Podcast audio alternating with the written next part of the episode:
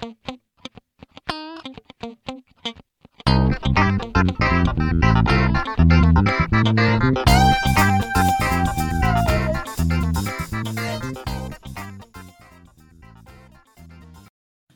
buenos días, hoy es 18 de julio del 2019 y presentamos un nuevo episodio de Podcast Microjuris. En jurisprudencia, nulidad de los actos jurídicos, escrituración.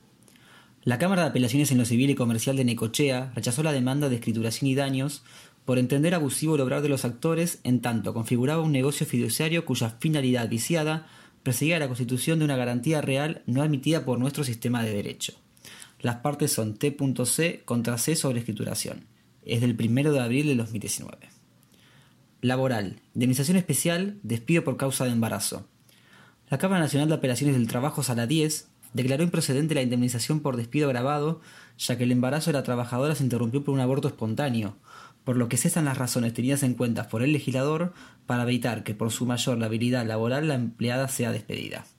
Las partes son P.P.A. contra DON, Sociedad Anónima sobre despido y es del 22 de marzo del 2019. Seguros, exclusión de cobertura.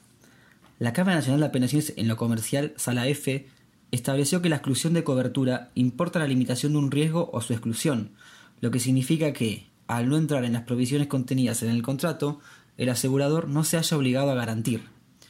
El fallo explica que el asegurado carece de derecho a exigir el pago de las consecuencias dañosas de un siniestro porque el evento no se haya cubierto contractualmente, no ha sido tomado su cargo por el asegurador y éste no percibió prima por él, originándose así una falta de cobertura porque el riesgo se halla formalmente fuera de la garantía dada en la póliza respectiva. Las partes son Borbón Andrés Eduardo contra la nueva cooperativa de seguros limitada Solo Ordinario y es del 23 de abril del 2019. Novedades legislativas. Mediante el Decreto de Necesidad y Urgencia 486 del 2019, el Poder Ejecutivo Nacional otorgó un nuevo plazo de acceso a la indemnización para víctimas del atentado a la AMIA. Por su parte, mediante el Decreto 489 del 2019, se creó el registro público de personas y entidades vinculados a actos de terrorismo y su financiamiento. Para la sección de doctrina presentamos el artículo denominado Fallo García contra FIP, nuevo concepto de vulnerabilidad en materia previsional, realizado por Federico de Spaulis Netri. En este artículo se analiza el fallo de la Corte que declara inconstitucional a la retención del impuesto a las ganancias, ante la vulnerabilidad en la que se encuentra cualquier beneficiario del sistema de la seguridad social y previsional ante dicha retención. Este fue el resumen semanal jurídico de Podcast Microjuris.